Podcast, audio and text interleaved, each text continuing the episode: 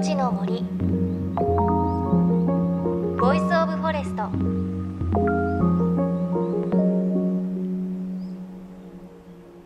おはようございます。高橋万里恵です。12月になって暗くなるのが本当に早くなりましたね。今の時期日の短さ短日短い日と書いて短日と呼ぶそうです。確かにこの時期ちょっとね家に早く帰りたいななんて思うことありますがそんな中ですね私12月の最初に京都に行ってきました。ちょっと紅葉終わっちゃうくらいかなと思ったんですが初めて行ったお寺があって嵐山の円理庵というお寺があるんですがあのここのお寺は紅葉の時1ヶ月間だけ空いてるということでちょうど私が行った時空いたので行ってきたんですが1本だけ立派なもみじがあってそのもみじがまあ綺麗に赤く紅葉をしていてなんかねもみじってこうちょっとオレンジとか黄色とか混ざったりすることもあるんですがエンリアンのは本当にもうシンク本当に真っ赤ですごく綺麗でした。ちょうどその日お天気すごく良かったので青空に生えたもみじが本当にね綺麗だったんですよね。もし来年ね京都に行くよという方いらっしゃったらエンリアン1ヶ月ぐらいしか空いてないみたいなんですがおすすめなので覚えていただけるといいなと思います。さあ JFN38 曲を結んでお送りします。命の森 Voice of Forest。この番組は鎮守の森のプロジェクトをはじめ全国に広がる植林活動や自然保護の取り組みにスポットを当てるプログラムです。各分野の森の賢人たちの声に耳を傾け森と共存する生き方を考えていきます。さあ今週もこの番組で継続して取材をしている鎮守の森のプロジェクトの活動レポートをお届けします。先週は福島県南相馬市でしたが今週は西日本高知県南国市です。こちらの町でも10月に植樹イベントが行われました。今災害から命を守るための植樹は東北から全国へ広がりを見せているんです。命の森 Voice of Forest。今日も最後までお付き合いください。それではまず南国市長橋詰壽人よりご挨拶申し上げます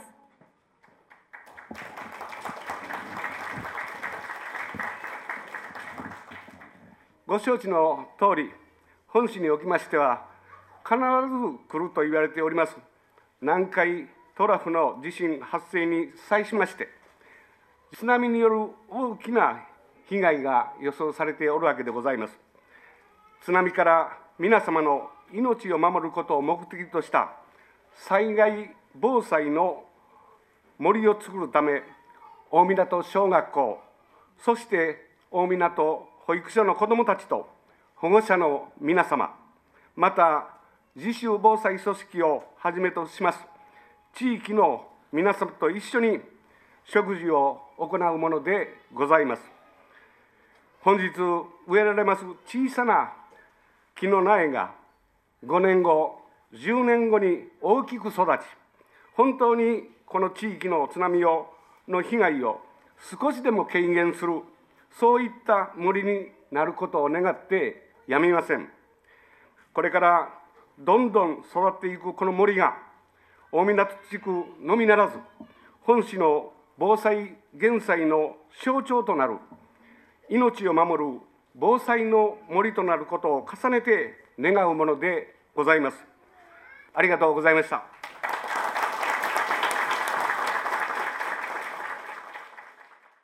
命の森 Voice of Forest 今朝は10月末に高知県南国市で行われた南国市命を守る植樹祭のレポートをお届けします鎮守の森のプロジェクトが中心となって東北各地で広がってきた津波から命を守る森づくり活動。そもそもこの活動は東日本大震災の瓦礫を埋めたほっこりとした盛り土に植樹をして森を育てるというものでした。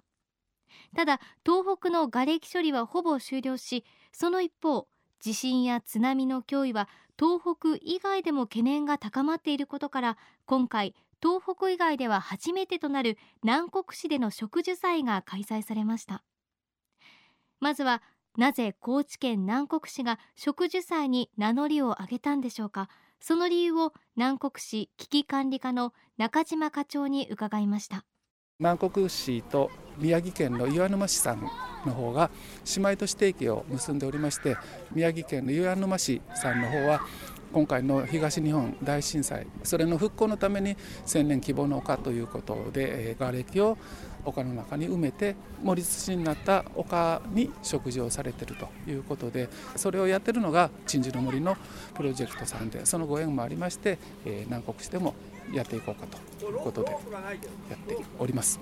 やはり子どももこういうふうな植樹祭というのはなかなかやったことがないんでまたあの保護者と一緒にまた地域の方と一緒に一生懸命やるっていうのがやっぱり子どもにもなんか生き生きしたというふうなそういうふうな面も見られましたのでとってもやってよかったかなと思っております。南国市は南海トラフ地震が発生した場合に揺れについては震度6弱以上で6強7が全体で98%の区域で揺れると言われてます。で津波については17メーターの高さの津波が押し寄せてくると。約25%が浸水すると言われてます。そこについてはやはりあの浸水深の深いところで後ろに高台がないそういうふうなところについては津波避難タワーを建設してます。で高台のあるところについては高台へ逃げていただくような形で高いところの避難場所そこをあの整備しておりますけれども、まあ、それだけではあの全然いきませんので小学校を守る子どもたちの命を守るということで防災林を作りたいということで取り組みをさせていただきました。こうしたことを背景に AIU 損害保険や高知県法人会連合会の協力で今回の植樹は実現しました。で以前番組では同じく高知県土佐市立新小学校の防災キャンプを紹介しました。子どもたちだけで学校に1泊2日をしてリアルな避難訓練をするという取り組みでしたがこちら南国市も南海トラフ地震に備えて地域一体となって防災意識を高める活動に積極的に取り組んでいる地域なんです。地元大湊小学校の高見校長のお話です。この地域はですね自主防災組織がすごくまあ、しっかりしていますというかで小学生保育地域親全部一緒に避難訓練するんですよ。小学校だけじゃなくて。でそういった意味で地域ぐるみで、まあ、津波がいつ来るだろうとそれから南海地震巨大トラフ地震かということがもうすぐに目の前ですのでもう地域上はですねすぐに前が海です。でもうそういった危機意識がありますので地域全体がで子どもたちも一緒に、えー、まあ、勉強しようということです。学校というよりも地域ぐるみでやってます、はい、避難訓練が、ね、年間10回やります。保育の子どもと一緒に逃げたり、えー、掃除の時間に地震が来たを想定しての避難訓練とかそれから休み時間予告なしでもうやります。もうけど子どもたちはもう長年ずっとやってますのでね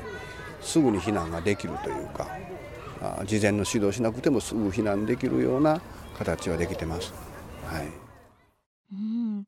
すごいですね。あの私ももちろん小学校の時避難訓練ありましたが予告はありましたし1年に12回だったと思うんですがやっぱりこう大きな津波の被害が想定される地域では年10回ぐらいやってもう子どもの頃からしっかりこう津波が来たら避難をするんだよっていうことを教えていくこと大切ですよね。さあということでこの日はあいにくの雨だったんですが大湊小学校の子どもたち先生大湊保育所の園児保護者職員さらに地元の皆さん100人が320本の苗木を植樹しました。子どもたちも泥んこになりながら楽しく真剣に食事をしていました。え楽しかった。高さを揃えるのは難しかったです。えっ、ー、と森があったら一回一回止まって逃げる時間をがくれるってことが分かった？5年の高橋望です。えっと今日は木を植えたり木の上に藁を置いて木を育てる準備をしました。えっと津波からもし来たら来てもあの木で津波の影響とかそれをちょっとでも弱めるためです。とこれで大きく育ってもし津波来たらみんなを守ってほしいです。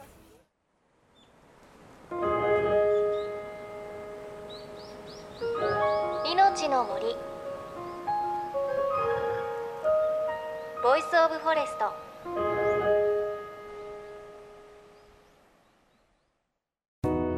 JFN38 局では東日本大震災で被災した沿岸部に津波から命を守る森の防潮堤を作る鎮守の森のプロジェクトを支援する募金を受け付けています。この命を守る森づくりに取り組んでいる AIU 損害保険株式会社では中小企業を災害や事故から守る損害保険のラインナップビジネスガードを提供。AIU では法人会納税協会会員からのビジネスガード新規契約企業1社に対しどんぐりの苗木1本を植樹する活動を行い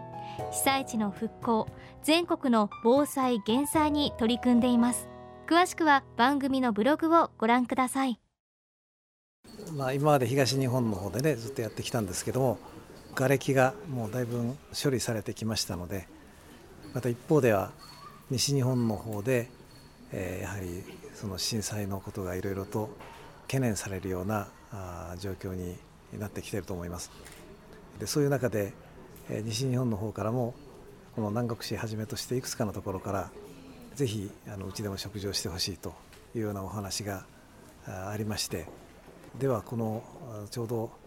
鎮守の森という名称も変更するこの時期にですね西日本の第1号をここでこちらでやらせていただけたらと。それで今回初めてやらせていただくことになりました、まあ、これからどんどん西日本の方でもまたいろいろなお話が来ると思いますしこの南国市の方でももっともっと植樹の活動が広がっていけばいいなと思ってます。命の森 Voice of Forest。今朝は10月に高知県南国市で行われた南国市命を守る植樹祭の模様をお届けしました、